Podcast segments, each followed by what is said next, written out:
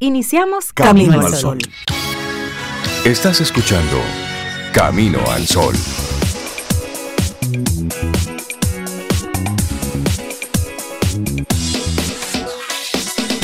Muy buenos días y bienvenidos a Camino al Sol. Es jueves y estamos a primero de diciembre, año 2022. Buenos días, Cintia Ortiz, Sobeida Ramírez, el equipo completo de Camino al Sol está aquí. ¿verdad? Ahora sí. Completito, sí, porque Buen, nos buen turnamos. Sí, porque yo no sé. Cintia y yo, yo no ¿qué sé qué lo fue, que pasa. Cintia? ¿Qué fue lo que pasó? ¿Y por qué Reinaldo nunca falta? No, no Marical nunca entendí. falta. Nunca falta. ¿Y qué es que falta? Pela papa. Pero la papa nunca falta. Bueno, a veces. Buen día, ¿cómo están ustedes? Yo muy bien, muy bien. Rey, gracias por esa acogida. ¿Te oíste? Sí, con Nos el puso en falta, completo. sí, delante de la radio nacional. sobre- Internacional, porque estamos en Garden. Sí, sí, En la sí, sí. web. Y ya Lo tenía sabes. ahí, tenía que sacar esa espinita. De, ah, Hay que ay, sacarla. Mira, Ya un te cafecito sientes mejor, te ya. brindaron. y Claro. todo. Ya te sientes mejor. Salud por el café, caramba. Por esa bienvenida. Pues estamos muy bien.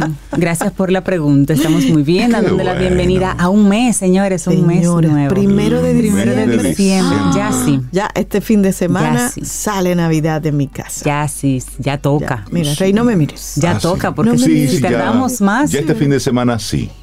Yo, yo puedo ver Ya. cómo ponen el arbolito en este fin de semana. Tú sabes que me ha gustado Ah. mucho ver en algunas personas ese ese mm, volver Espíritu. atrás en el espíritu de Navidad, pero volver atrás no al arbolito, sino a los belenes, a los nacimientos.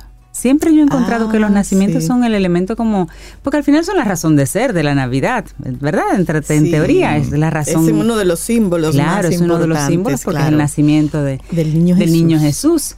Y, y he encontrado muchas familias jóvenes que lo que han tenido es lucecitas en la casa y nacimientos. Mm, Antes aquí había un grupo, existe todavía un grupo de personas que hacía una exhibición de nacimientos de De belenes. belenes, de belenes. Y yo iba, yo creo que la siguen haciendo. Si alguien tiene el dato, si la van a hacer, cuándo sería. Eso es, Porque eso es un era trabajo y eso es hermoso. ¿no? Y hay gente que tiene colecciones maravillosas de Mi belenes. hermano y su esposa que viven en Managua, en Nicaragua, ellos tienen la tradición del arbolito porque las niñas ven arbolitos en otros hogares de amiguitas y se lo Ok. ponen el arbolito, pero la tradición que ellos tienen es de belenes. Y ellos construyen una mini ciudad y eso es un proyecto No que duran dos y tres semanas, pero, es- pero es una cosa hermosa. Una tradición que traen desde las abuelas, las tías y demás. wow. Pero allá en, en Sudamérica se utilizan mucho los, los belenes y los nacimientos y son majestuosos, preciosos y te conectan otra vez con ese sentido de, de por qué la Navidad y qué se está celebrando en ese momento. Y creo que aunque pongamos arbolito, pongamos a santo, lo que sea, esas conversaciones, por lo menos llevadas desde el punto de vista de- del origen y luego de los valores que traen consigo la época. Creo que es bueno que lo hagamos, Sí, que no se quede solo en el regalo, en la luz, en la cena fastuosa, en el vestido que vamos a estrenar, sino que el por qué un poquito más allá, el por qué. Lleves o no esa misma religión, pero el por qué y los valores que, que envuelven esa tradición. Claro, Tú sí, sabes. eso es bonito. A mí me encantan. Porque al- al final se trata de eso, del sentir. Es un poco de, de rescatar cuál es la razón que tiene este periodo de, de la Navidad. Yo no sé si, usted si- o no. si es que uno se lo crea en la mente, pero hay como un una sensación diferente, unos olores diferentes, unos sonidos Hay un ambiente diferentes. Hay un diferente. ambiente en Sí, general. entonces, como que la gente se pone un chin buena. Un más pone buen- un chin más buen- buena. un chin más bueno. Algunos. Algunos no, porque otros atracan, esos no. Esos no. Esos no. Pero sí, eso como que hay un seguimos- sentimiento más cercano. A Eso lo seguimos invitando a que se entreguen. A esos no. Sí, Eso no caramba, caramba. Entonces nuestra intención y nuestra actitud camino al sol para hoy no es lo que pierdes y ya, es lo que tú ganas con aquello que tú crees que perdiste. Eso sí es verdad. Uy. ¿Cuánto se gana porque no se dio lo que tú querías? Y no sabes de lo que te están salvando. Ay, sí. Sí, cierto. O un trabajo. O una relación Sí, que sí, se sí. perdió en el camino y tú dices, bueno. Es decir, si el universo. Sí, si el universo te da un no, a lo mejor te está diciendo no ahora, Exactamente. o No eso. no eso porque tengo algo mejor para ti. O por ahí viene un sí grande. Exactamente. Entonces, Observa lo que está ocurriendo en tu entorno. Observa los diferentes nos que has recibido en este, en este año y contrasta con los sí que sí has recibido.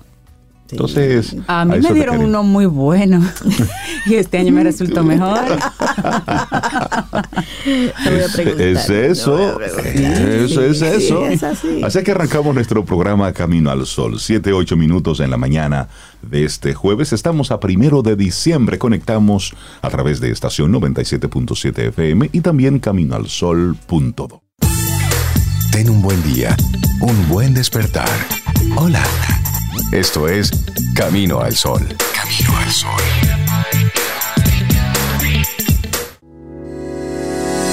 Los titulares del día en Camino al Sol.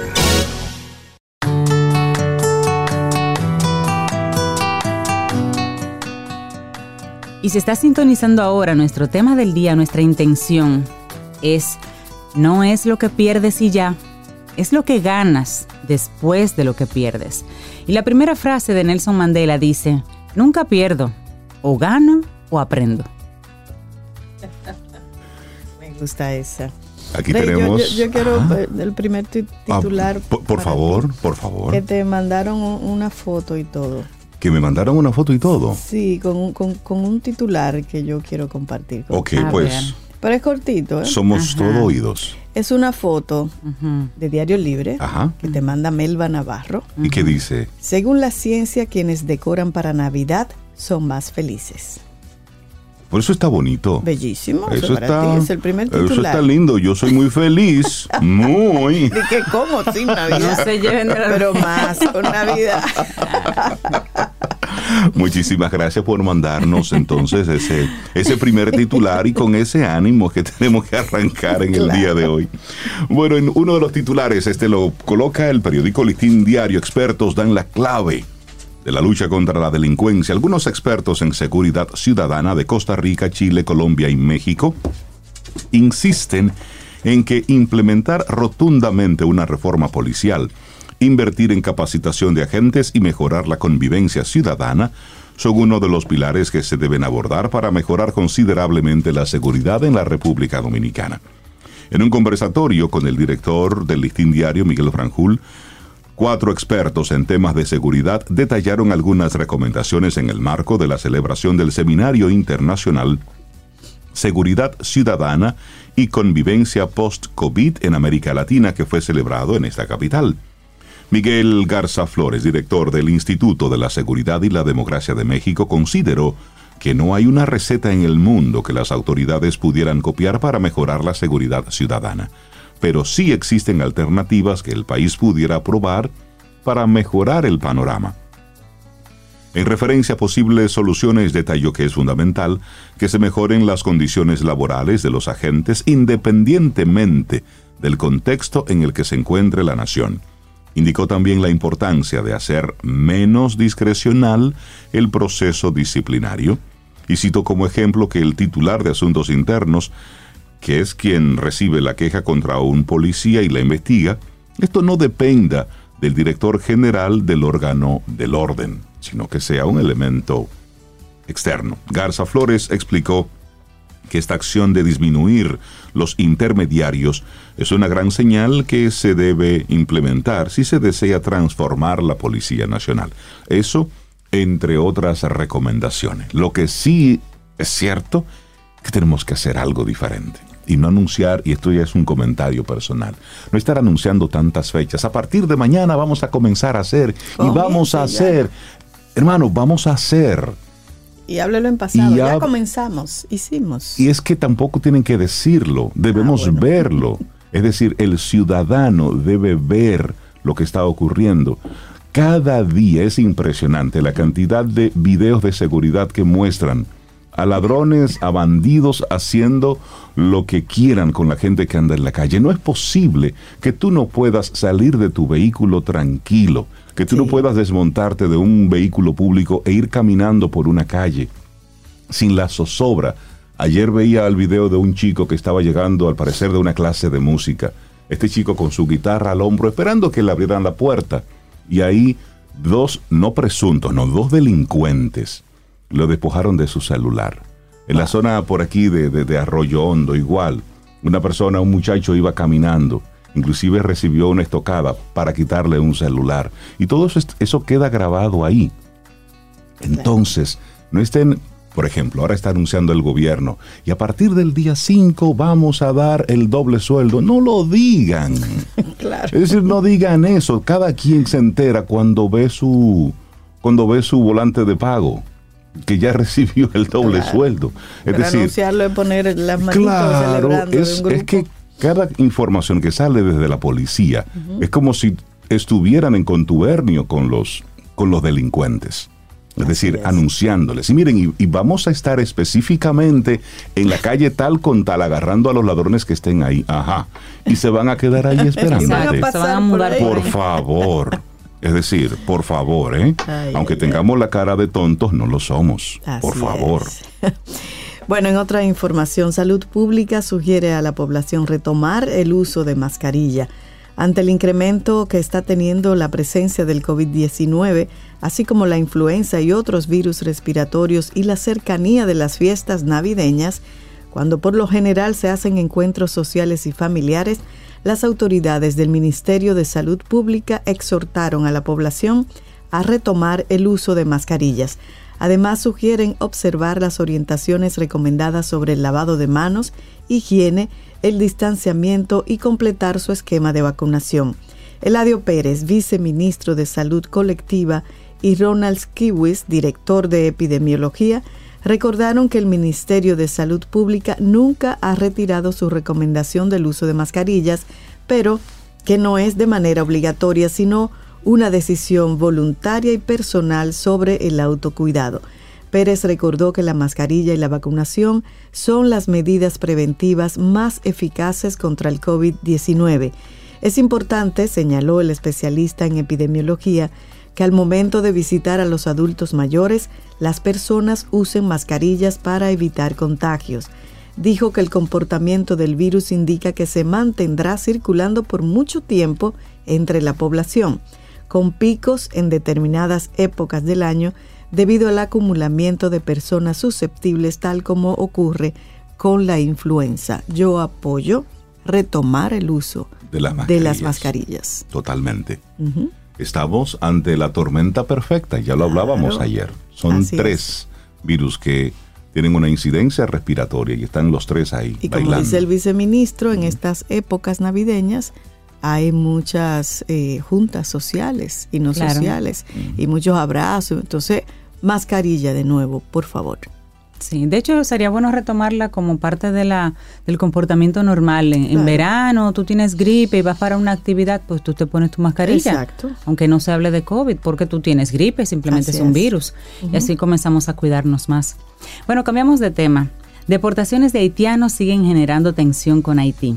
Según Haití, las relaciones entre ambos países se están deteriorando. Las tensiones entre la República Dominicana y Haití aumentan.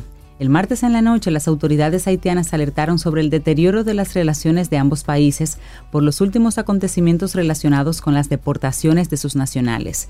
El Ministerio de Asuntos Exteriores de Haití señaló que así lo transmitió a la Cancillería Dominicana su encargado de negocios, Luc Garvey Jean-Pierre, en una reunión por el trato infligido a sus nacionales.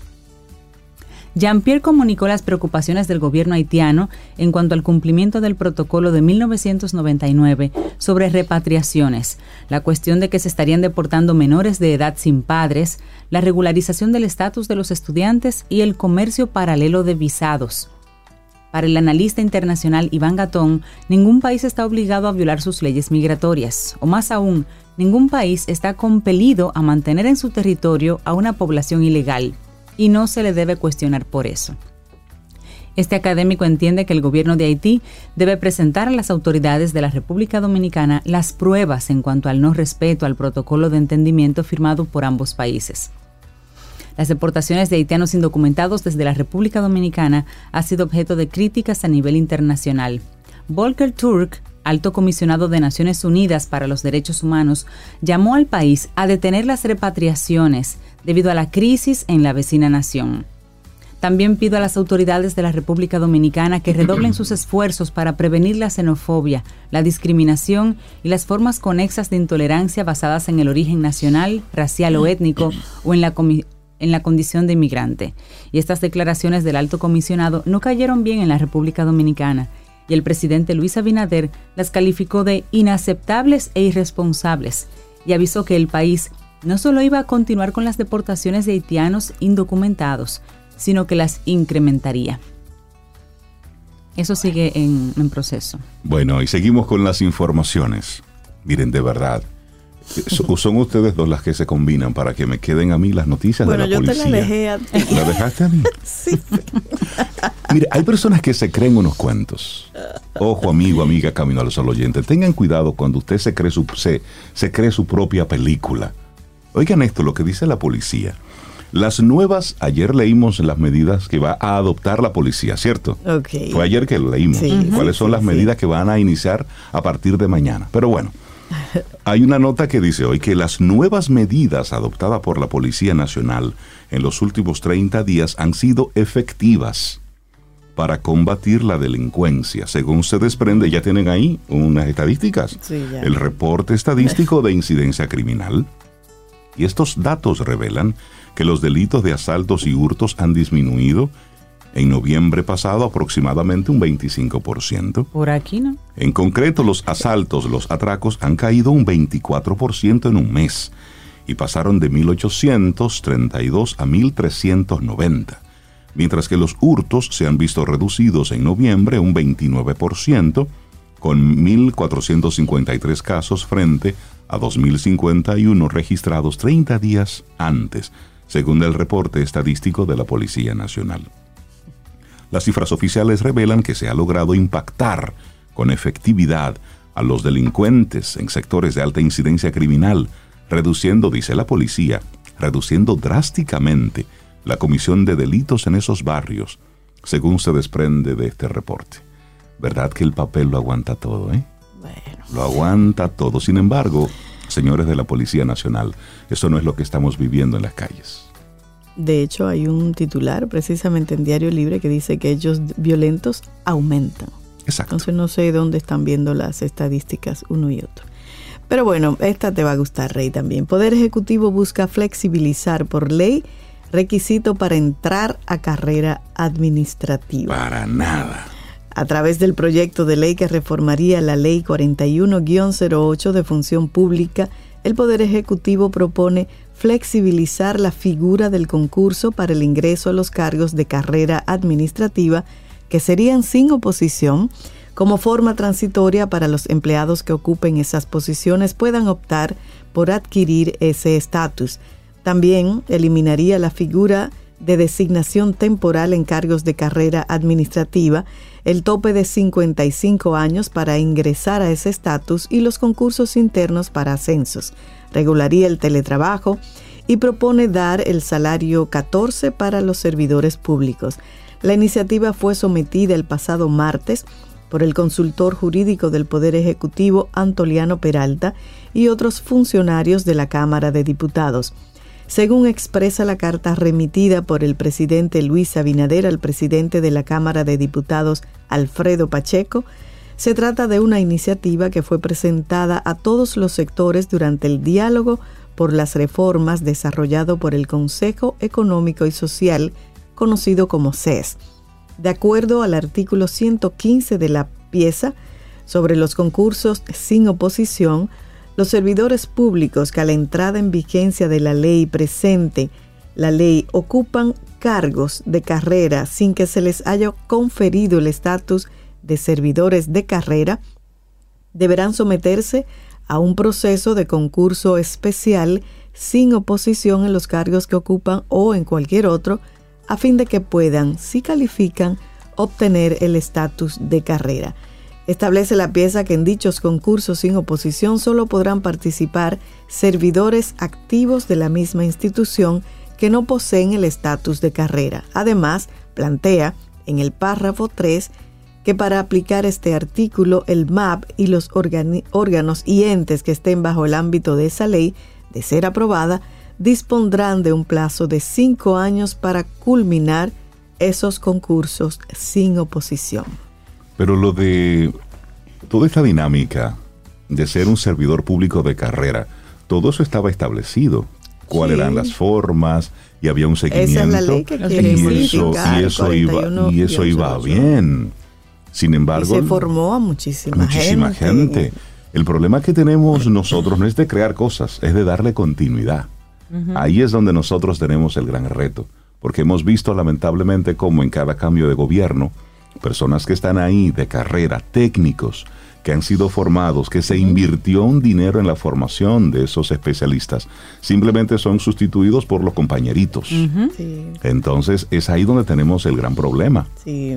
Y hay un, un- un párrafo también de esta nota y cargos de confianza. Mm, cuidado El con proyecto eso. de ley dispone que quienes ocupen cargos de confianza de funcionarios de alto nivel puedan recibir una compensación económica equivalente a un salario por cada año trabajando en dicho cargo sin que la suma global exceda a ocho salarios. También propone eliminar los concursos internos para ascensos en las instituciones públicas y plantea aumentar de tres a seis los vice- viceministerios del MAP. Ay, ay, ay.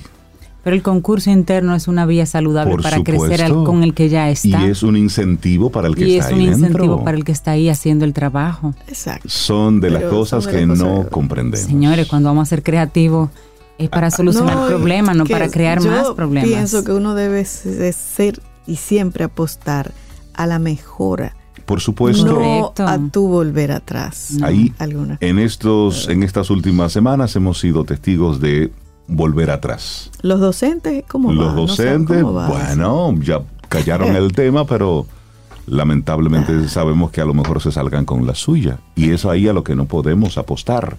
Es decir, con el tema de los docentes se está dando pasos hacia atrás. Con el tema de la carrera Empezamos. en pública como- también se está dando pasos hacia atrás.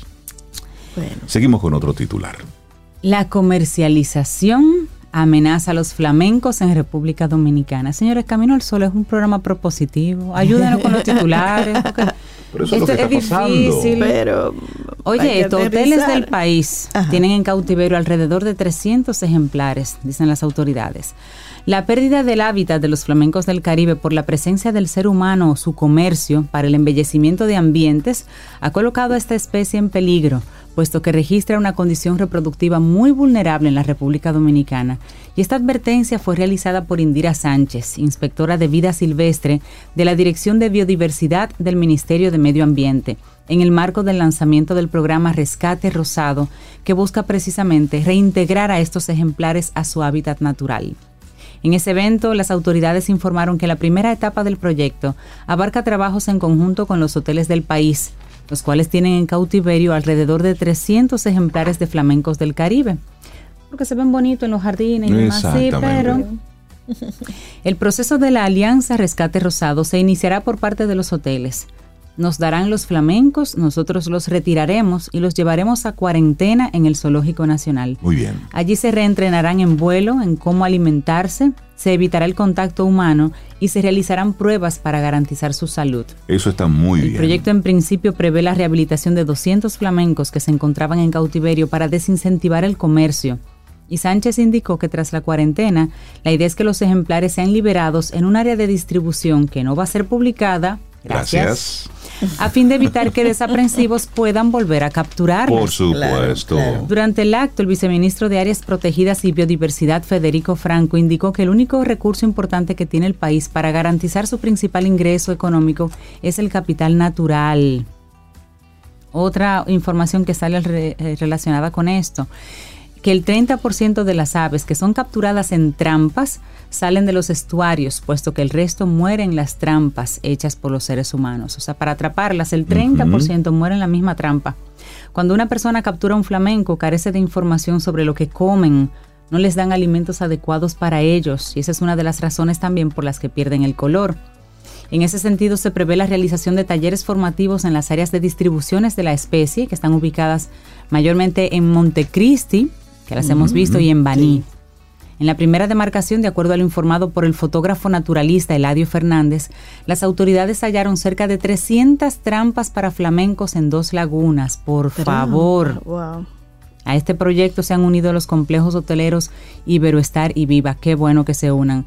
Señores, nosotros tenemos que terminar Oye, es que con, deja todo que le estamos metiendo la mano, es con todo que estamos acabando. Ese es otro tema, la vida natural, los animales, eso es otra vía completamente, eh, eh, bueno, el Ministerio de Medio Ambiente está tratando de hacer el, trabajo, pero hay un nivel de conciencia que trabajar importante, señores. Así es, así es. Bueno, y cerramos ya este bloque de informaciones. ¿Están feas las noticias? No, no las escribimos nosotros, están, ahí. están ahí. Pero esto hace que estemos con los pies sobre la tierra, porque lo que sea que vayamos a hacer, debemos hacerlo desde la realidad. Por eso es que urge hacerlo diferente. Así es, el propietario de la empresa 3.14 Inversiones, Wilkin García Peguero, conocido como Mantequilla, era detenido por las autoridades en el Distrito Nacional, en el municipio Sabana Grande de Boyá, en Monte Plata.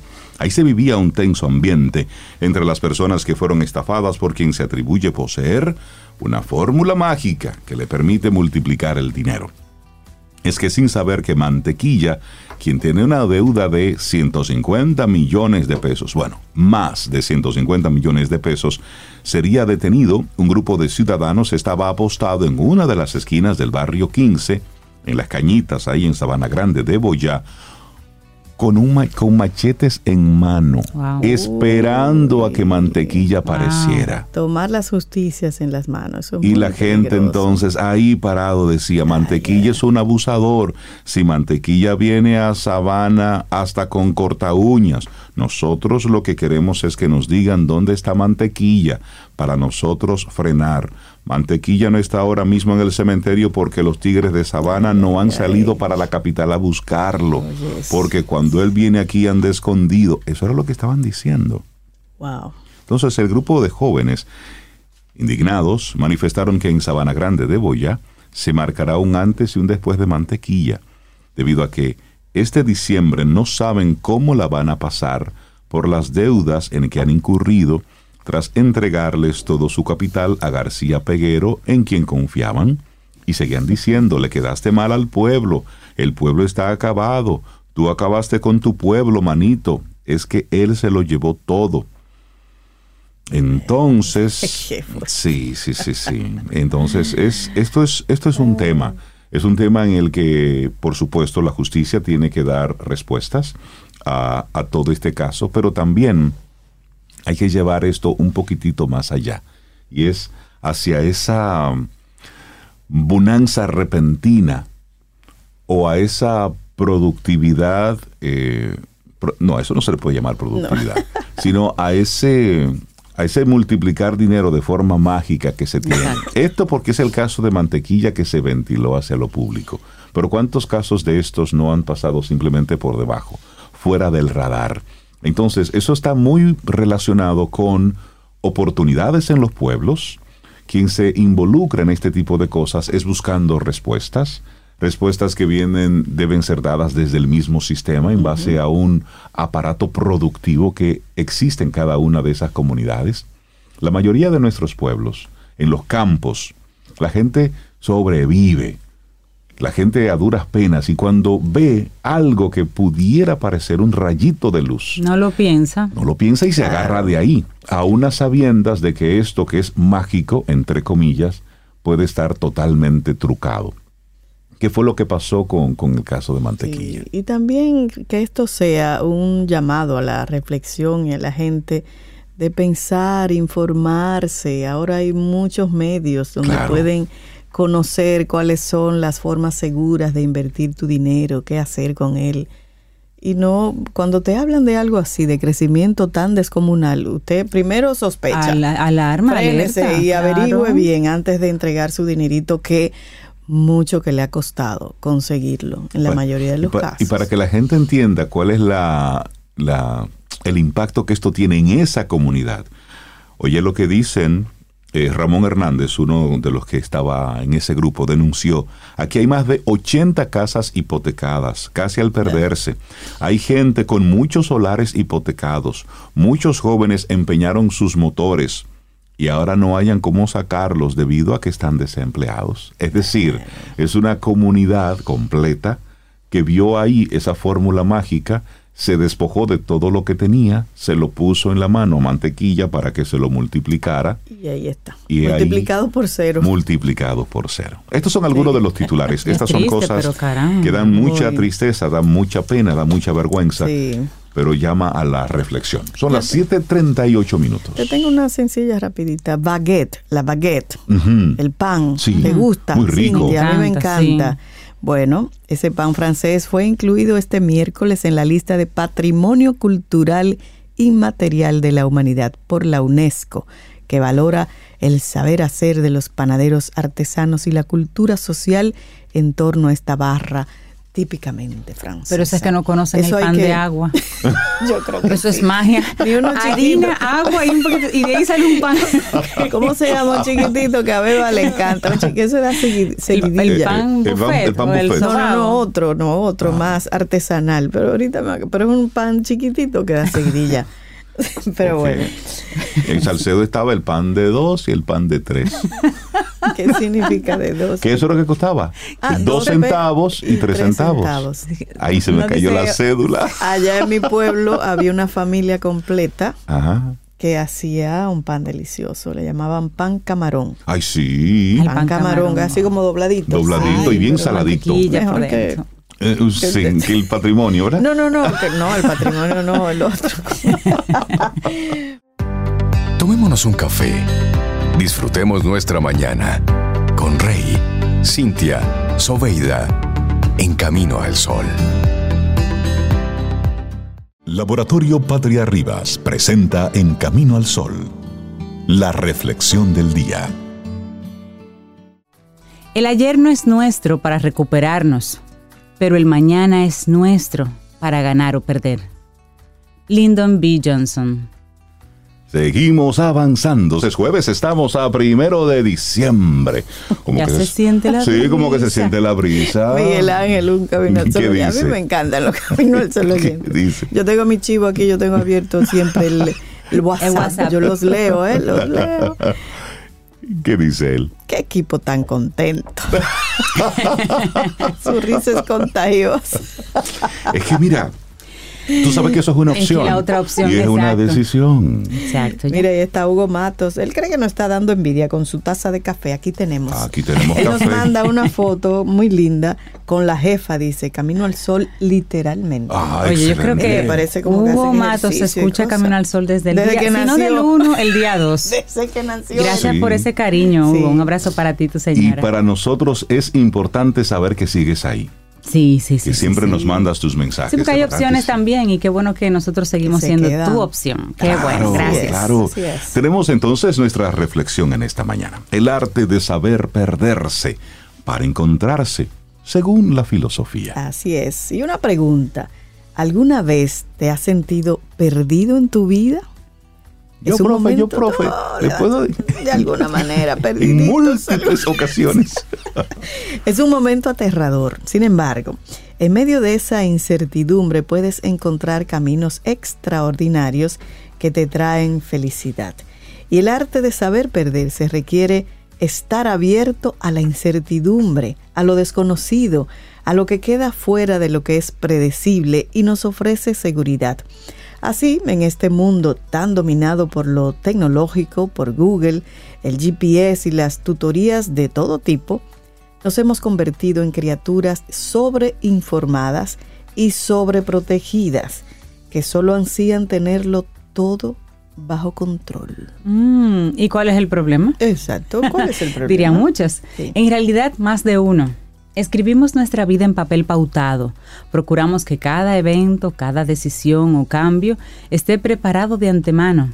Le preguntamos a Siri o Alexa.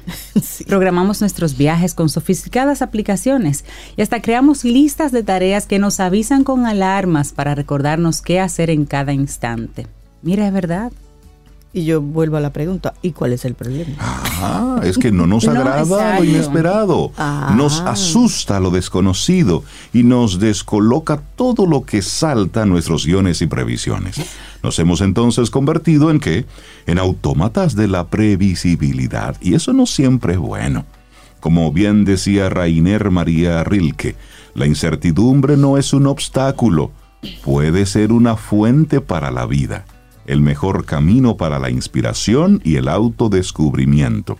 A veces, para reencontrarnos, vale la pena perdernos, abrir una puerta hacia lo inesperado. Claro, y cuando nos sentimos perdidos, estamos más aferrados que nunca al presente, al aquí y a la ahora. Es entonces cuando somos capaces de abrazar el misterio y la incertidumbre para descubrir lo que nos rodea y entonces tomamos nuevas decisiones y nuevos caminos. Todos hemos llegado a esos momentos en que de pronto nos detenemos para hacernos una pregunta muy concreta. ¿Qué es estoy haciendo con mi vida? La voy a repetir. Esa pregunta ¿Qué yo me la hice. estoy haciendo con mi vida? ¿En qué momento de tu vida? Cuando salió la niña, la niña esta que hacía la, la marcha por el planeta. eh, Ah, eh, Greta eh, Thunberg. Greta. Cuando Greta salió y todo así rompió en el mundo. Y, ¿qué, qué ¿Y yo qué hago? ¿Qué estoy haciendo? ¿Qué Por un asunto de, de- impacto, por un asunto de visibilidad. Sí, pero hay momentos en que tú te lo cuestionas, es cierto. Y es bueno, ¿qué estoy haciendo con mi vida? Sentirnos perdidos es una de las experiencias más estresantes que podamos recordar. No sabemos si continuar por el mismo camino o dejarlo todo y empezar de nuevo. Hacer, como uno dice, borrón y cuenta nueva. Esa sensación de desconocimiento e incertidumbre tan abrumadora es una realidad que han explorado múltiples figuras. Rebecca Solnit, por ejemplo, es una conocida escritora estadounidense que publicó en el 2005 el interesante libro Una guía sobre el arte de perderse. Y en él explora lo que para ella y muchos filósofos es la estimulante experiencia de deambular, perderse y abrazar lo desconocido. Qué ¿Verdad que A mí me bien. gusta eso, hacer eso. Qué bien, Sí. sí. Basta con recordar lo que nos decía el escritor, poeta y filósofo Henry David Thoreau.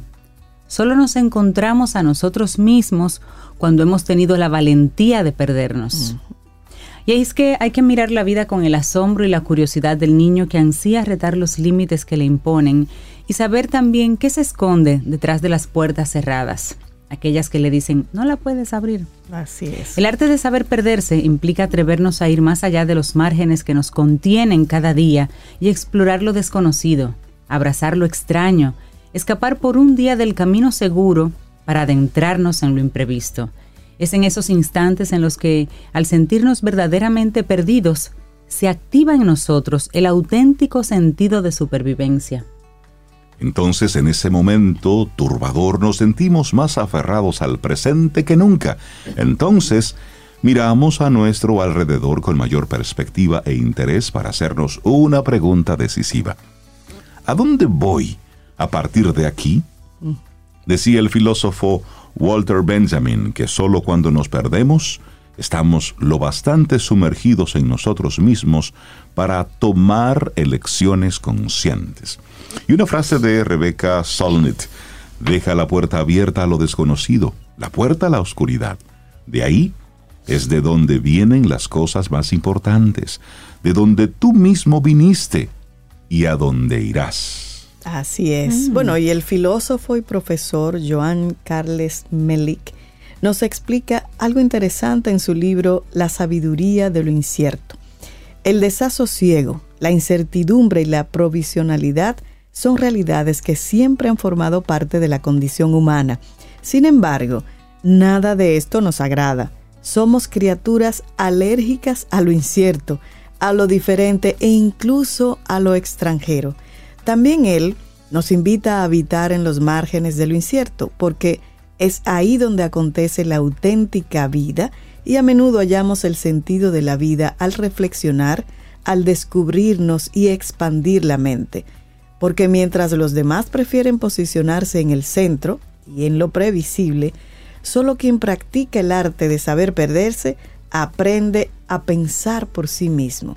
Y a veces los momentos de incertidumbre nos revelan grandes verdades. Perderse no es aventurarse en un bosque sin brújula, no es escalar una montaña en soledad, tampoco aventurarse al océano en un arrebato de locura. El arte de saber perderse es sortear nuestros límites para saber qué hay más allá de nuestra cotidianidad. Es dejar de obsesionarnos en querer tenerlo todo bajo control para saber qué hay al otro lado de lo previsible. Qué maravilloso. Implica ser capaces de abrirnos a lo incierto, lo novedoso, lo que estimula nuestra imaginación y nos permite tener nuevas perspectivas. A veces, en esos instantes en que no sabemos muy bien qué hacer con nuestra vida y nos asalta la sensación de estar perdidos, es cuando suceden las cosas más importantes. Y esto significa que nuestra existencia no está escrita en un plan de ruta, ni Google tendrá siempre las respuestas a todas nuestras dudas.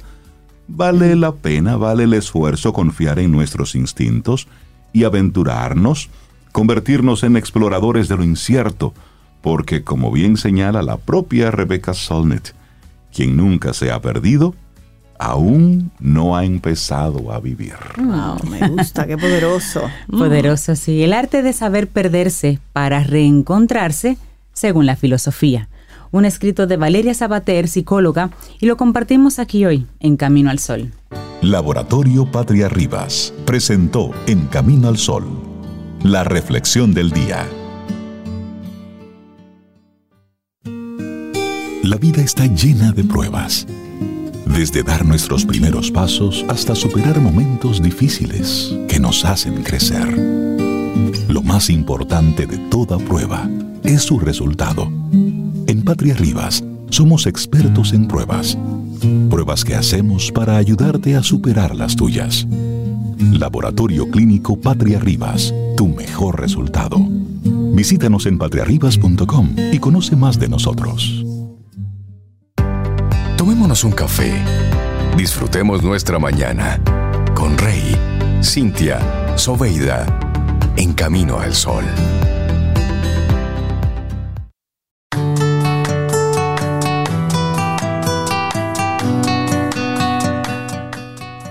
La diferencia entre ganar y perder es no renunciar.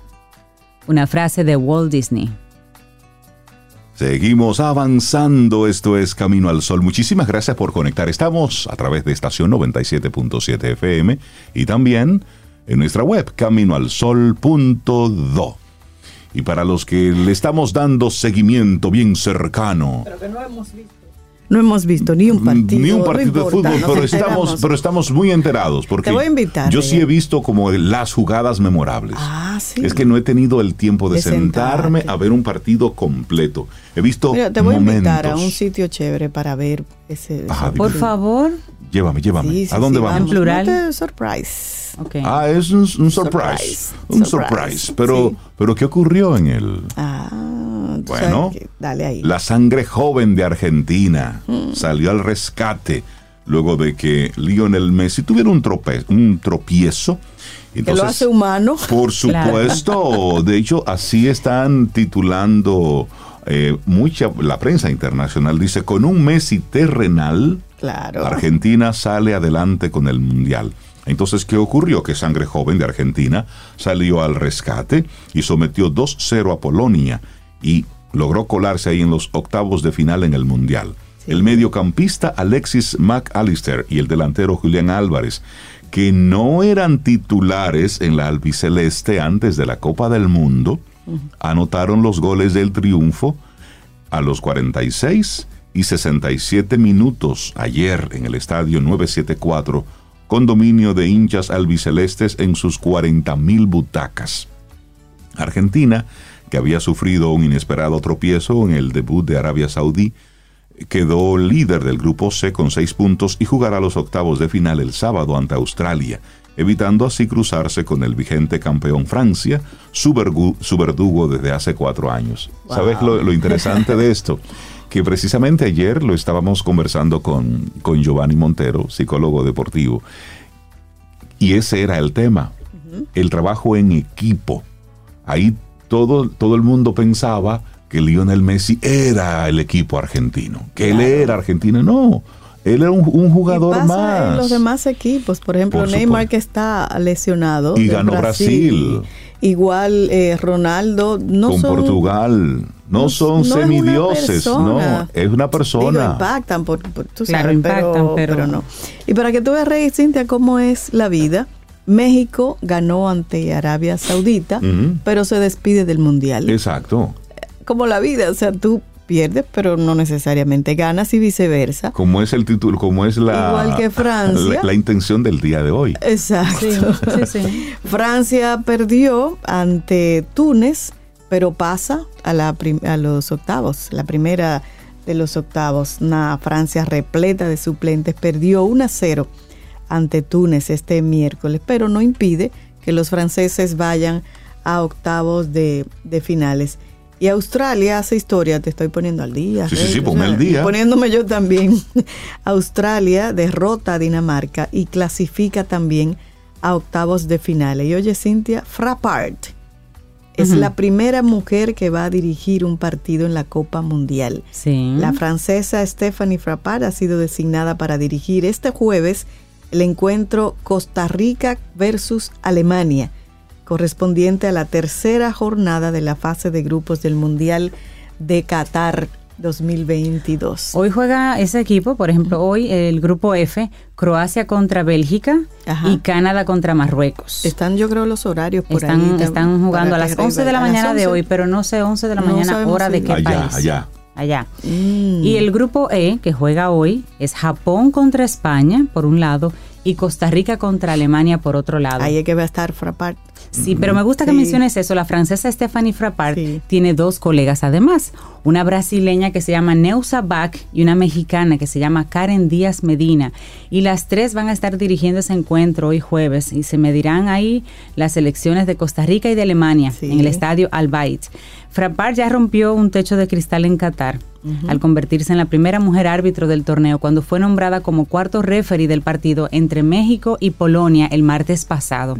Y ahí sí, pues ella se fue la primera y dice ella, yo conozco la presión, porque claro, claro. pero debemos estar tranquilas, centradas, concentradas y no pensar demasiado en los medios de comunicación y en todo lo demás, solo estar concentradas en lo que ocurre en el campo. Esta francesa de 38 años ya ha hecho historia en el fútbol europeo y de hecho los medios internacionales la han estado entrevistando. En 2019, ella se convirtió en la primera mujer en arbitrar un partido de la Supercopa, el Super Bowl, y en 2020 hizo lo mismo en la Liga de Campeones. O sea que ella veterana ya rompiendo ese techo. Qué bueno. Por su parte, Díaz Medina, la mexicana, logró en 2019 el hito de ser la primera mujer en pitar un partido de vuelta de la final de la Liga Mexicana. Esto apenas un año después de haber sido certificada como árbitro asistente de la Federación Internacional de Fútbol Asociado, lo que se conoce como la FIFA. Y tú sabes qué es lo curioso de todo esto, que ella llegó ahí casi por accidente. Y escuchen esto, amigos y amigas Camino al Sol oyentes, para que al día de hoy le demos su oportunidad, porque cada día trae lo suyo. Óyeme esto. Ella, ella, ella contó que un día Mientras trabajaba en una cafetería en un Little Sports Center, el árbitro designado no llegó al partido. El administrador de la liga me preguntó si quería arbitrar el partido y le dije que sí. Me gustó, me pagaron por hacer algo que disfrutaba mucho y a partir de ese momento me asignaron más juegos cada semana y con el dinero ganado pude pagar la universidad. Así relató Díaz Medina en una entrevista con la, la Confederación de Fútbol de la Asociación del Norte, Centroamérica y el Caribe. Pero la brasileña Bach tampoco es una recién llegada en el mundo del arbitraje. En el 2005 ella inició su dilatada carrera en los terrenos de juego luego de culminar los estudios. interesante. En el 2008 Bach desde el 2008 viene pitando partidos en diferentes competencias en su país y en el 2014 ella consiguió entonces el reconocimiento de la FIFA, lo cual le permitió convertirse en el 2021 en una de las integrantes de la primera terna que arbitró un partido de la Copa Libertadores de América masculina. Sí, qué interesante que eso esté sucediendo precisamente en Qatar, ¿no? Donde hay algunas restricciones y algunas violaciones a los derechos de, las mujeres. Exactamente. De Protestas también por allá. Sí, sí, es, es, es, interesante lo que se está viviendo en este, en este mundial.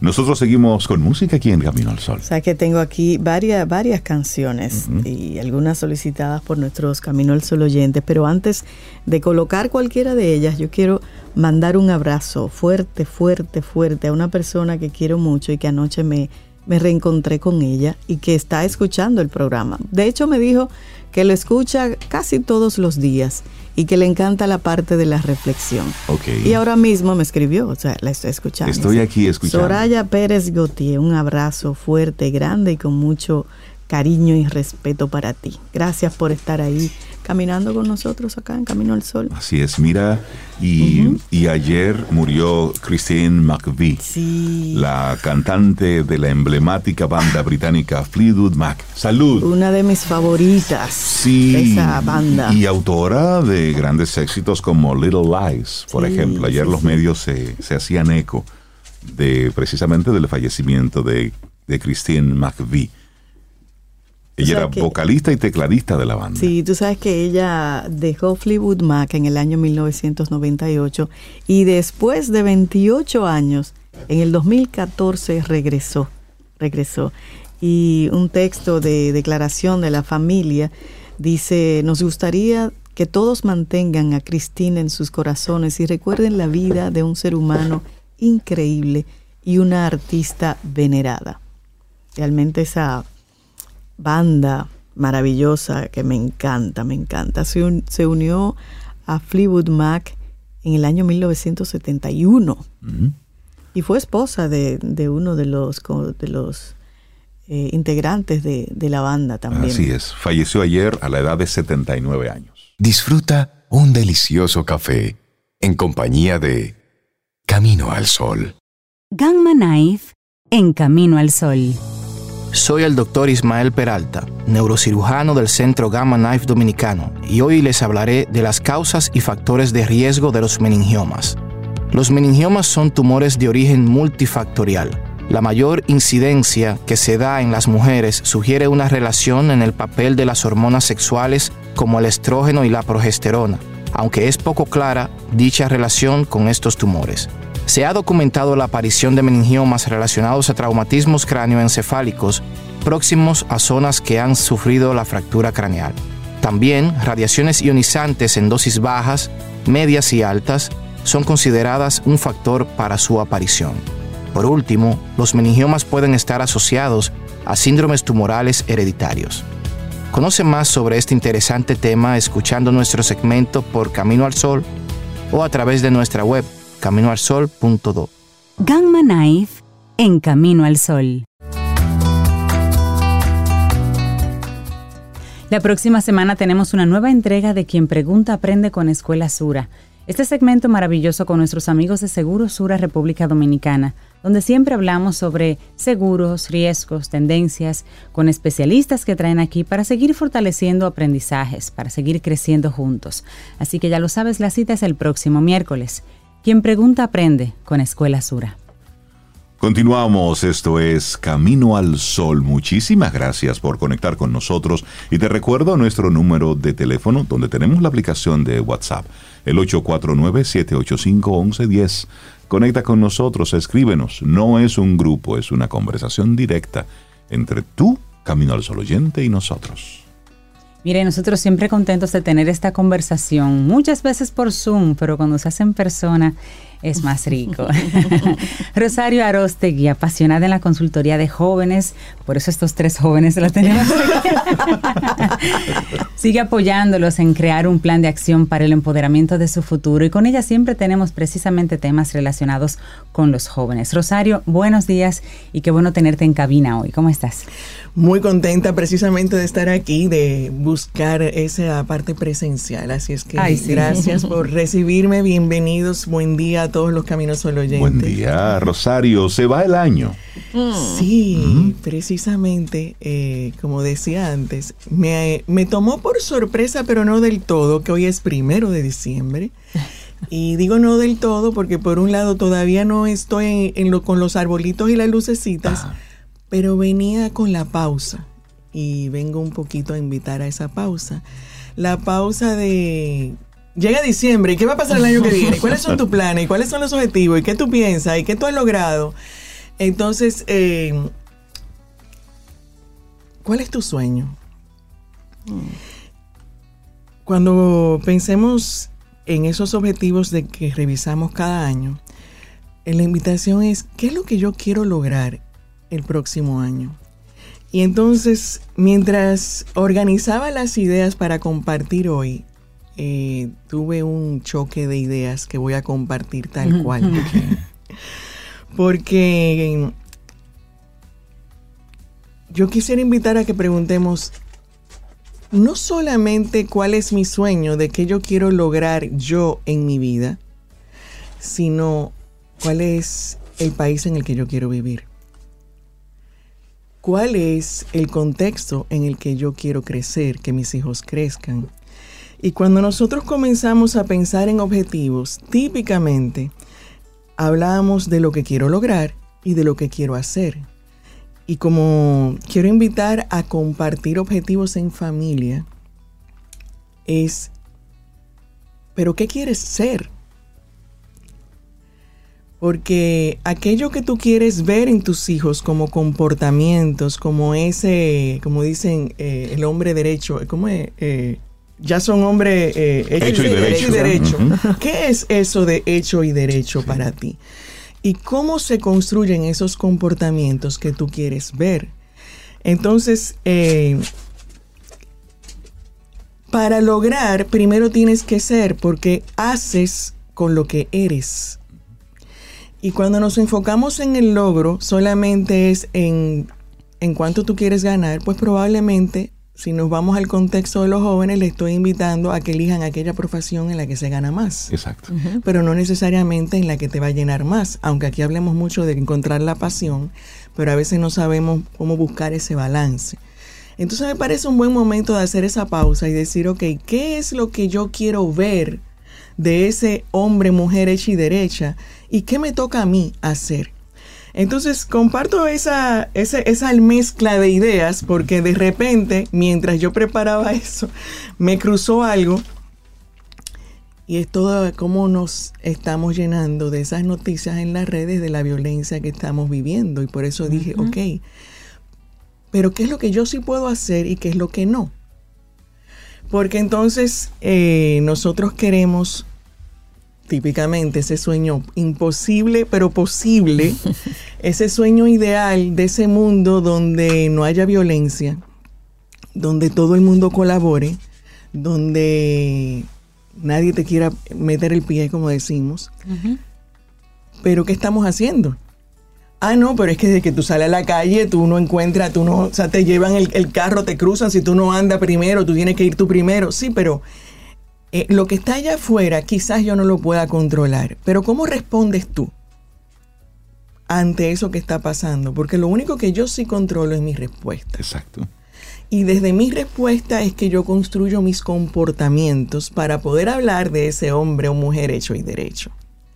Entonces, más que pensar en qué quiero lograr eh, como objetivos tangibles, yo quiero invitar a pensar en qué mundo quiero vivir, qué hombre o mujer yo quiero ver en mis hijos, ese hecho y derecho, en qué consiste, ponle nombre, palabra, y entonces qué yo necesito que suceda para que ese comportamiento se dé. Y entonces viene el decir, pero bueno, es que todo lo que está en las redes me está, eh, está bombardeando a mis hijos de una información de violencia, de una música que tiene una letra que te invita a mil y unas cosas que no están en ese modelo que tú tienes. Y ahí te invito, realmente revisa cuál es el modelo que tú tienes. Entonces, ¿qué me queda a mí? Yo no puedo cambiar la letra, yo no puedo cambiar el artista, yo sí puedo decidir si lo apoyo o no. Yo sí puedo decidir si subo el volumen o no yo sí puedo decidir cómo converso en mi casa en relación a las cosas que están pasando, cómo me hago presente para intervenir en ese análisis de lo que está pasando allá afuera. Pero no lo voy a poder detener hasta la puerta de mi casa. Claro, así es. Pero no, en el, no con la línea de que mientras esté bajo mi techo, sino con la línea de que aquí podemos conversar. Aquí yo puedo escuchar la música contigo para entender de qué se trata y hablemos de eso. Eh, que tus puertas estén abiertas para poder intervenir, eh, influenciar en eso que tu hijo está recibiendo. Eso es lo que sí puedes hacer. Ahora, por eso la primera pregunta es, ¿qué es lo que quiero ver como comportamiento? ¿Cuál es ese mundo ideal? ¿Cuál es mi sueño de lo que yo quiero ver en mis hijos? El mundo está cambiando en todos los sentidos. Pero yo, ¿a dónde estoy poniendo yo eh, mi fuerza, mi atención en ese cambio? Porque hablamos de violencia y hablamos de todas las situaciones de, de robo, de todo ese tipo de cosas. Pero yo le voy a contar una historia muy linda a propósito de que mi hijo está en un intercambio fuera de trabajo y nos cuenta un domingo él llegó a, a Cannes, eh, que es donde está en el proyecto, y pues, no conocía la ciudad y ese día que lo tenía libre, decide ir a conocer y va a la orilla del mar, toma una, una guagua y comienza a caminar él comienza diciendo la historia y se los digo ahora, todo es, yo estoy bien, tranquilo, pero les quiero, les, quiero contar, les quiero contar, les quiero contar para que le prestáramos atención al desarrollo de la historia, ¿no? Yo comencé a caminar y voy disfrutando, viendo, no sé qué, y de repente se me ocurre que quiero comprar algo que estaban vendiendo ahí y cuando se pone la mano no encuentra su cartera. vale. Cartera con todos los documentos extranjeros, o sea, eh, todo lo que de implica. en Francia. Sí, la Ribera Francesa. Entonces él eh, inmediatamente comienza a recorrer hacia atrás y no encuentra nada y dice, nada, fue en la guagua porque yo no he hecho nada. Entonces tiene que haber sido en la guagua. Pero ¿cómo yo me encuentro con esa guagua? Porque imagínate tú. bueno, y comienza a hacer, para no hacer muy larga la historia, va al centro de, la estación, le dicen, bueno, sería bueno que eh, ponga el anuncio para que contacten a ese chofer y no sé qué cuánto, pero ponga su... Y él inmediatamente, porque anda con tarjeta de crédito, hace todo lo que uno hace cuando le dicen que roban la cartera. Dice, bueno, me dio tiempo a poner la queja, a caminar al, puesto de estación. Eh, ya yo no tenía ganas de seguir viendo la, el paseo. Me voy a la estación de guagua a tomar la próxima guagua y entra la guagua y oh sorpresa, el mismo chofer. Y la misma guagua. En la misma guagua. Y le pregunta, ¿usted ha visto de casualidad una cartera? Eh, bueno, entre paréntesis, eh, francés, inglés, español. Eh, y él le dice, ah, seguro será esta. Uh, wow. Wow. Eso es. Los pies llegaron de nuevo a la tierra. cuando tú escuchas historias como esas, tú dices, realmente estamos llenos de violencia y de todo eso negativo que vemos. Yo pienso que hay esperanza. O sea, estamos hablando en otro contexto, en otra tierra, otro idioma, todo lo que pasó para que volviéramos a encontrarnos. Y que eso se construye, Rosario. Entonces, ¿qué quiere decir? Imagínate todo el que pasó por esa guagua. Sin embargo, volvió. Exacto. Sí, sí. Entonces, ¿se puede o no se puede?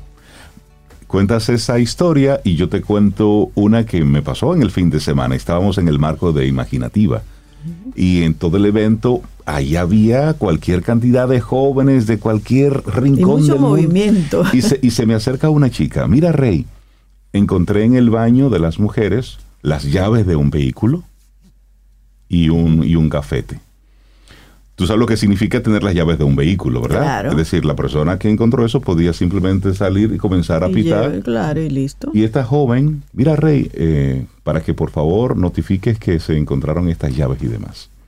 Es decir, esa gente pasó en Francia, pero también pasa aquí. claro, pasa, y pasa aquí, existe. A, mí me ha pasado aquí, a mí me ha pasado en Chile, eh, igual en un taxi que, que dábamos por perdido todo y el taxi se devolvió para el lugar donde nosotros nos dejó y encontró. Y aquí pasa. De hecho, a mí me pasó en una tienda conocida aquí yo llego a casa y yo, wow, mi cartera, ¿y dónde? Y busca y busca. yo tiendo a hacer como un hacia atrás.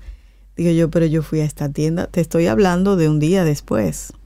Cuando entro a la tienda me acerco al, al, al, personal de seguridad y el señor alto así empieza a hacerme preguntas. Yo estoy su nombre y qué había en la carterita, porque era una carterita pequeña, tarjeta de crédito. ¿Y, qué más? Digo yo, bueno, había un efectivo, más o menos cuánto en el... Y yo, ¿y por qué me está haciendo tanta pregunta? Cuando dice, venga, vamos allí, estaba la carterita. Ahí está la carterita. Intacta. Es decir, pero tenés que validar que fueras tú la y se construye. Entonces, las cosas buenas que ocurren constantemente son más. Las negativas son menos, pero hacen más ruido. Pero porque que generan y por qué entonces nos enfocamos, porque estas historias no aparecen en el periódico, nadie las está contando, las estamos contando nosotros aquí. Entonces, ¿a dónde ponemos nosotros nuestra atención? ¿Qué noticias nosotros queremos ver? ¿Qué estamos haciendo nosotros? Por cada una de esas noticias negativas eh, vamos a hacer un esfuerzo. Es como decir, por cada árbol que se corte vamos a sembrar cinco. Bueno, pues ¿qué podemos hacer? Entonces, esa es la invitación, decir, ¿qué puedo hacer yo? Porque en ese, en ese recorrido de, querer hablar hoy de objetivos y demás, eh, el sueño de que, ah, no, pero es que lo que yo quiero para mi hijo, imagínate que aquí, que en este país, que aquello, que lo otro, que lo que está pasando ahora, que los jóvenes están perdidos, pero los jóvenes se perdieron porque los adultos los dejamos perder.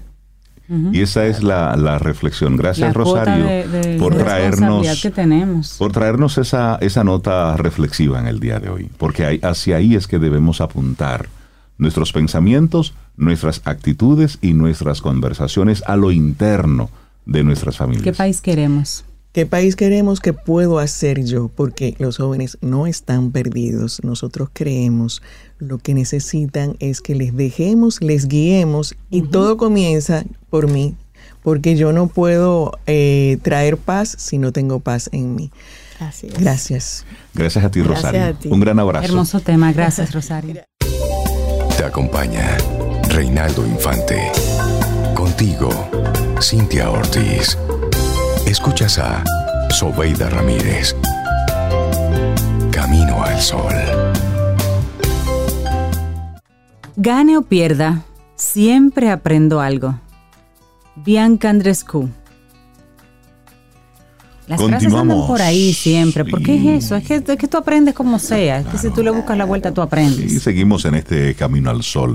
Y bueno, Sara Despradel nos acompaña más en finanzas corporativas, tiene muchísimo tiempo ahí en esa labor de evangelizar a la gente sobre el uso y los manejos de los dineros. Sara, buenos días, ¿cómo estás? Feliz, demasiado feliz, de verdad, contentísima. Ayer celebré la quinta edición de la Guía Avanza, el lanzamiento. Con todo ese diluvio me acompañaron cientos de personas, más de 300 personas fueron a apoyarme y a darme un abrazo, a conocer este nuevo bebé y de verdad contentísima. Bueno, pues felicidades. nos alegramos mucho por ese lanzamiento. ¿Qué tiene entonces? Vamos a poner en contexto qué es la guía Avanza. Bueno, la guía Avanza es un planner que tal igual que la del 2022, esta vez incluye todo en uno. Es un, un sistema de planificación de tu vida para ser más productivo y a la vez todo el año te va acompañando para tú lograr eh, enfoque financiero. En el día de ayer particularmente, muchas personas que anteriormente ya la tenían, me decían, Sara, pude abrir mi primer consultorio médico gracias a mm. usar la guía Avanza. Pude salir de deudas. Pude hacer mi primer viaje. Tengo medio millón de pesos ahorrados. O sea, de verdad, eh, era, fue muy emocionante ver que todo eso que yo promuevo, no solamente porque la guía Avanza inició conmigo y era el cuadernito que yo usaba para enfrentar mis finanzas. Y la verdad es que se nota, va, se, cuando uno la usa, se va eh, percibiendo esa evolución. ¿Qué tiene de nuevo la del 2023? Todo es más simple y como más eh, vamos a lograr resultados. Ese es el enfoque. Entonces, la guía avanza de este año tiene eh, primero un decreto para el año. Yo creo mucho en tu, eh, en ese poder de la palabra como, como motor para guiar sí. E inicia con un ejercicio de la rueda de la vida porque las finanzas son un resultado. Así es. Si tú no tienes eh, conciencia de todos los demás aspectos de tu vida, una persona que no tiene salud, eh, le cuesta bastante mantener el tema financiero en orden. Una persona que tiene pobreza en sus relaciones jamás va a tener riqueza. Entonces la idea es que empecemos diagnosticando cómo va esa parte y luego uno poder mejorar. Entonces tiene, eh, inicia con un vision board de lo que te va a poder permitir el 2023. Eh, asimismo, como tú lograr posicionarte con ese, ese tema de programación PNL, de tú decir, quiero al final del 2023 lograr tal cosa, tal cosa y tal cosa, cómo yo voy a manifestar eso y a incluirlo en mis hábitos de todo el año para cerrar el año de la mejor manera. Entonces aquí tiene una introducción. Lo bueno de la guía es que cada mes eh, tiene un instructivo para que tú puedas de verdad ir aplicando y está a prueba de personas que no leen, que de verdad hay una de... O sea, tú puedes publicar algo y decir tal cosa, tal cosa y te vuelven y te preguntan lo mismo. Cada, cada hojita tiene un instructivo y te dice, aquí vas a plasmar todos tus eh, compromisos de pago. Para ver, esto te permite ver el mes completo porque mucha gente paga recargos por no pagar a tiempo y además no tiene conciencia de lo que gasta. Esto es para todos los compromisos fijos y para ir llevando ese tracking de verdad de lo que necesito en el mes. Entonces tengo un esquema de presupuesto totalmente novedoso. Primero con la parte intencional de que de verdad tú te enfoques. Empieza con todo lo que gano, que mucha gente no sabe cuánto gana realmente, todo lo variable, todo lo fijo, todo lo adicional, lo que yo presupuesto y lo que de verdad va pasando. Luego tiene gastos esenciales o básicos y aquí tiene gustos, tiene todos los gastos de comida fuera, todas las compras, todos los adicionales, todos los gastos extraordinarios para que tú realmente tengas un presupuesto que de verdad funcione. Tiene un espacio para notas, entonces, la planificación es así tú vas a ver una semana, o sea, en dos páginas tú vas a ver todo lo importante de la semana y un enfoque hacia lograr resultados, de tú identificar qué tienes por hacer, cuál es tu prioridad día a día, qué cosas debes pagar, qué vas gastando. Y entonces así tú tienes un control semanalmente de todo tu manejo eh, y entonces permite mucha eficiencia. Todo se va a usar. Luego, ¿qué pasa? Cada mes tenemos que al final del año viene la parte que la hace especial, que es la parte financiera, donde ya va. Me imagino ahí va el resumen. En esta parte financiera tenemos primero un control de dónde se fue tu dinero, mm. Luego flujo, un mapa de tu riqueza para entender realmente qué es lo que tienes y qué es lo que debes. También tiene eh, un plan para atacar deudas y tiene el reto ahorro buenas vibras que te permite, fíjense lo que tiene esta guía, tiene en esta parte todo el año tus metas financieras, tus prioridades para que le pongas montos y mes a mes, cómo tú vas a enfocarte. En enero voy a lograr tal cosa a nivel financiero. Entonces, aquí tiene ese mapa financiero para entender cuál es tu realidad en este momento y cómo lo puedes mejorar.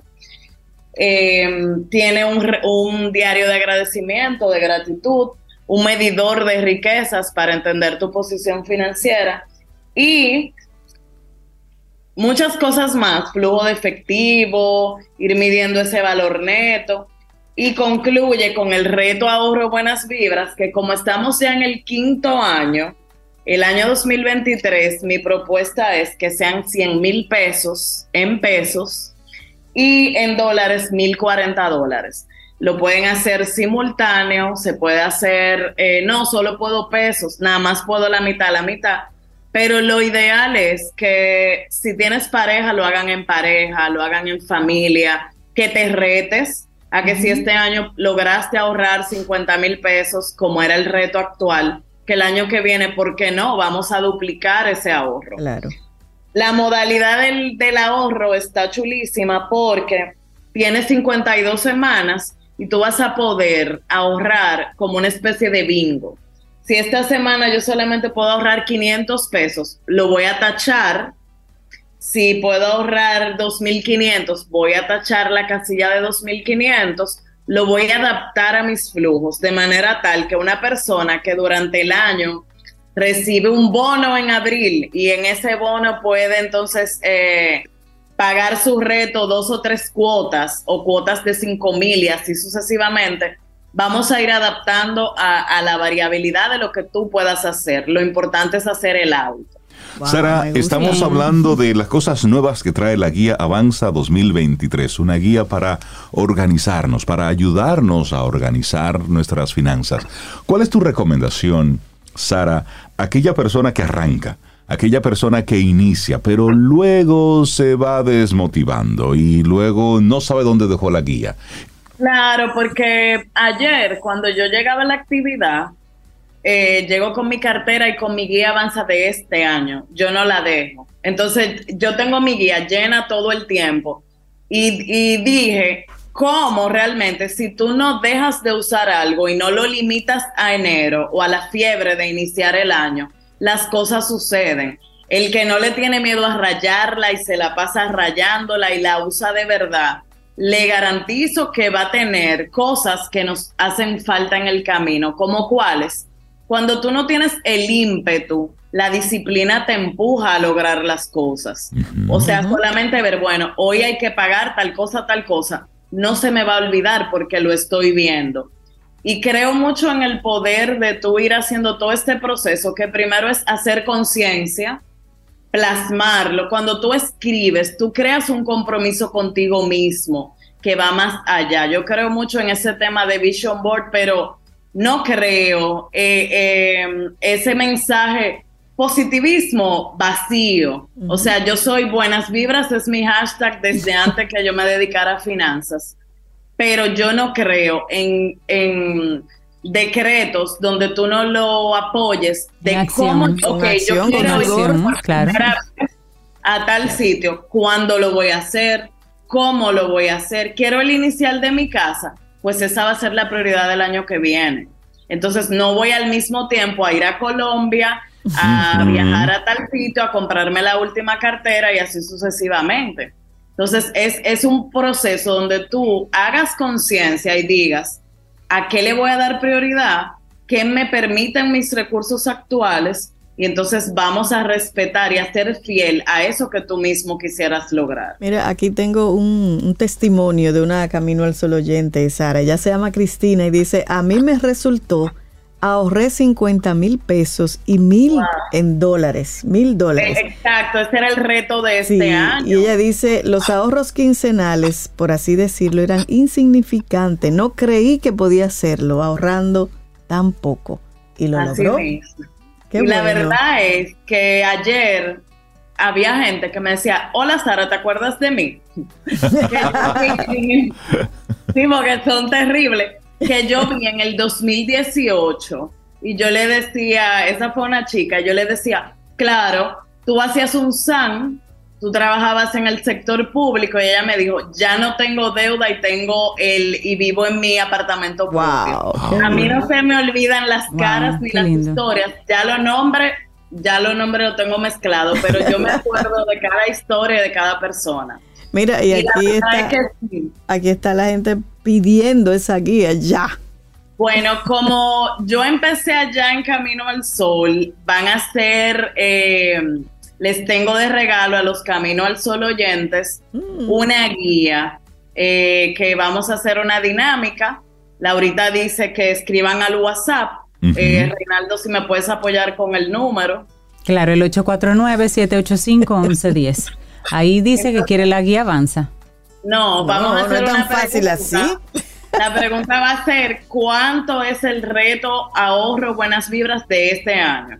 Ok, para los que escucharon hoy el segmento. Exacto, y yo sé, yo puedo participar. no, ya va, la, de ustedes Gracias, Sara. Pero ¿cuál, es, el, reto? Hmm, entonces, ¿cuál es el reto? Y puedes entonces decírnoslo en nuestro número de teléfono de WhatsApp. Y, los dos retos, Sara, en peso y en dólares, ¿cuánto claro, es? en pesos y en dólares. así? Bueno, te repetimos, 849. Laurita me va a compartir quién se la ganó. Y también eh, tengo otro, otro regalo, que es el último taller del año, que es Avanza Inversiones, el 13 de diciembre, va a ser presencial y tiene una modalidad virtual entonces, eh, ese regalo también para otra persona que nos diga cómo se llama el método para eliminar deuda que tiene la guía Avanza. Ay, chévere, eso está bueno. pues ahí está el 849-785. mensajes. ya luego entonces con eso estaremos haciendo un sorteo. Sara, de la gente que quiera seguir conectando contigo, ¿cómo sigue? Quiero eh, eh, eh, compartirles. Para comprar la guía Avanza, ¿Sí? es una página automatizada. Entren, es muy amigable. Nada más tienen que entrar, le va a dejar transferir o pagar en diferentes formatos. Esta, este año vamos a llegar a 46 sucursales de BM Cargo donde pueden pasar a retirar por un tema de ahorrarles costos de, distribución. O sea, en todo el país el envío más caro va a ser 300 pesos. Entonces lo van a poder recibir en su sucursal BM Cargo más cercana y también pueden retirar en Chespace. Por otro lado, pueden comprar de Estados Unidos y de Puerto Rico. Tenemos envíos allá gracias a BM Cargo también. Buenísimo. Excelente. hoy encuesta Centro del Libro en Santo Domingo y en Santiago. Eso a partir de hoy. Ya está encuesta. A partir de hoy, primero de diciembre. Buenísimo. Sara Despradel, te felicitamos. Nos encanta ver cómo esto va creciendo y sobre todo las vidas que vas impactando. Muchísimas gracias, Sara. Que tengas un abrazo. Y una, corrección, Rey. No es lo que yo quiero ahorrar, es lo que plantea Sara como reto en la guía Avanza. Y luego usted a eso lo va aumentando si quiere. Exactamente. Sara, que tengas un excelente día. Bendiciones, gracias a ustedes. Gracias, Sara. Ten un buen día, un buen despertar. Hola. Esto es Camino al Sol. Camino al Sol. No tienes opciones sobre cómo perder, pero sí puedes elegir cómo volver y prepararte para ganar nuevamente. Pat Riley. Seguimos avanzando, esto es Camino al Sol a través de estación 97.7 FM y estamos contentos en la casa porque llegó Xiomara Fortuna. Una de nuestras favoritas. Xiomara, buenos días, ¿cómo estás? Qué gusto conectar contigo de nuevo. Sí, buenos días. Realmente lamentando no estar ahí en cabina con ustedes para recibir ese esa energía. Claro, pero yo espero que en el, en el 2023 se nos va a dar. Yo espero que sí. sí. Xiomara, yo conozco gente que está en Babia y tú hoy propones que estemos entre Luna y Babia. Esa es tu nueva producción. Hablemos de lo más reciente de Xiomara Fortuna. Bueno, entre Luna y Bavia es mi propuesta de agosto. Es una producción que salió en agosto y que yo hice con Isaac eh, Hernández. Una propuesta muy innovadora, como las cosas que yo hago, eh, humildemente lo digo. es una propuesta de una fusión entre lo orgánico y lo, y lo electrónico. Y son unas letras muy bonitas que, que hemos hecho para esa canción, todas dedicadas al amor, no al desamor, sino al amor. Ay, qué bueno. Y, sí, y, ahora estoy promocionando eh, la nueva producción que se llama Esta que tú ves. Y esta producción, pues, eh, de la cual me siento muy honrado de haber sido canal para recibirla y, darla a, la, a la gente, a las personas, pues una homenaje que yo le he dedicado a nuestras herencias. En esta producción yo recojo como muchas cosas que tienen que ver con nuestra identidad. pero lo más importante para mí es que conecto con la África de hoy y pongo la, la, la diáspora, la muevo de un lugar a otro. Esto quiere decir que, por ejemplo, yo me llevo a los cocolos de San Pedro, me los llevo para Camerún. Wow. Pero también me llevo a, a la gente de Villamella y sus comidas, me los llevo para New Orleans. Wow. Y así por el estilo. Eh, es un, lugar con el imaginario de nosotros los afrodescendientes, que tenemos raíces comunes y mover esas raíces por, el, por la geografía, digamos, afrodescendiente. Entonces, con la, con la música, ¿con qué juegas? Ya tú estabas hablando un poco de, esa, de ese coqueteo con lo, con lo electrónico. ¿Quiénes te acompañaron en la, en la producción, en la realización de, de este nuevo sonido? Bueno, para este, esta nueva producción, esta que tú ves, eh, pues es un álbum acústico a muchas guitarras, eh, percusiones y me acompañó la producción Rafa Payán. Ah, buenísimo. Tenemos pocos invitados porque es una propuesta bien acústica. Tengo batería, Arnaldo Acosta, tengo, tengo percusiones, Moisés Silfa, eh, conga también y así. Pero es, cuando escuchen algunas de las canciones se van a dar cuenta que es una propuesta enteramente acústica y quise trabajar mucho lo que son las cuerdas, porque África también no es solamente tambores, también es cuerdas. Buenísimo. ¿Alguna posibilidad, Xiomara, de, de, ver alguna presentación tuya en vivo en lo que queda de año? Un concierto por ahí. Bueno, tenemos nuestro concierto de que ves y algunas canciones también de, de Entre Luna y Babia y otras emblemáticas a lo largo de mi carrera que tengo que tenerla ahí debajo de la manga porque la gente siempre la pide. ya tú sabes, esas canciones siempre tienen que estar ahí ready. Este concierto va a ser el día 10 de este mes, de diciembre.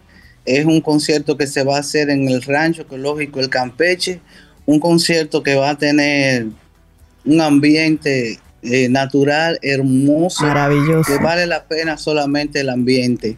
Y a eso le añadimos pues los músicos, las canciones.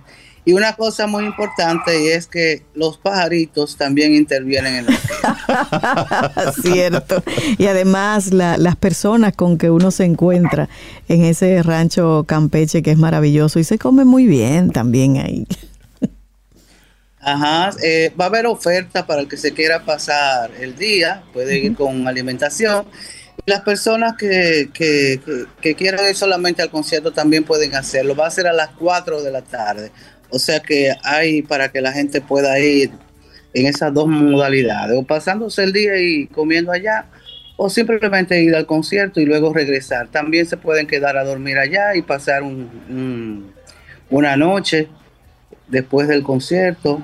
Yo tengo eso pendiente. retornar, se eso, quedar a eso suena Yo tengo pendiente quedarme una noche porque quiero desayunar ahí en ese espacio natural de, de Campeche. Yo tengo una, una curiosidad, Xiomara, que me ha estado rondando en los últimos días. Yo digo, pero ¿y cuántas producciones tiene Xiomara Fortuna en los últimos dos años? Son He hecho unas cuanticas, sí. Sí. He hecho como, como siete en los últimos. Eso, eso es mucho. del 2018 ahora. ¿A qué, ¿a qué entiendes tú obedece esa, esa productividad, esa, esa creatividad? ¿Cuál entiendes tú ha sido el, el detonante para estar produciendo tanto en estos tiempos?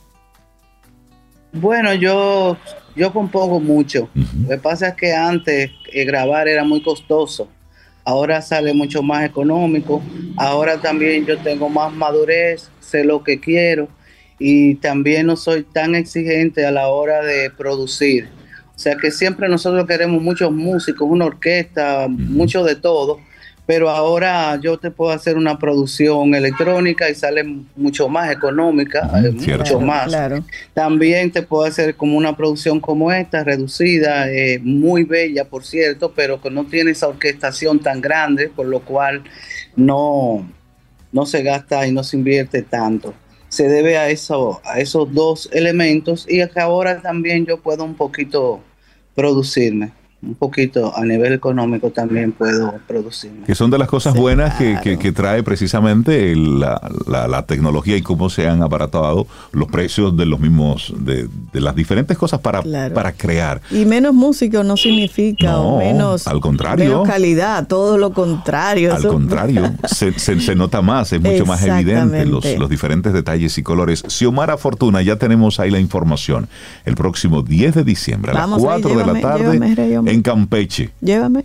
Vamos. Llévame. Te, llevo. Por favor. Te llevo en la troca. mire, vayan, no lo digan en el aire. No, vamos. Yo, yo voy. Xiomara, vamos.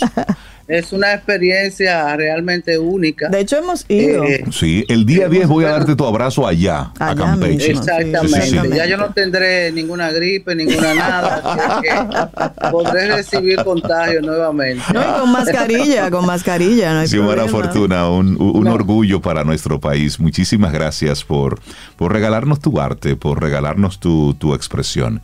Y por supuesto, siempre bienvenida aquí a Camino al Sol, que esta es tu casa. Esto es suyo. Bueno, muchísimas gracias gracias, un abrazo. Gracias, Xiomara. Bueno, esto es del disco que ya hablaba Xiomara, esta que tú ves. Y esto es segundo viaje, esta que tú ves. Eso, entonces de esta forma llegamos al final de nuestro programa Camino al Sol por este jueves. Mañana, si el universo sigue conspirando, si usted quiere y si nosotros estamos aquí, tendremos un nuevo Camino al Sol. Así será. Lindo día. Hasta mañana. Y esperamos que hayas disfrutado del contenido del día de hoy. Recuerda nuestras vías para mantenernos en contacto. Hola arroba caminoalsol.do. Visita nuestra web y amplía más de nuestro contenido. Caminoalsol.do. Hasta, una, próxima, edición. Y pásala bien.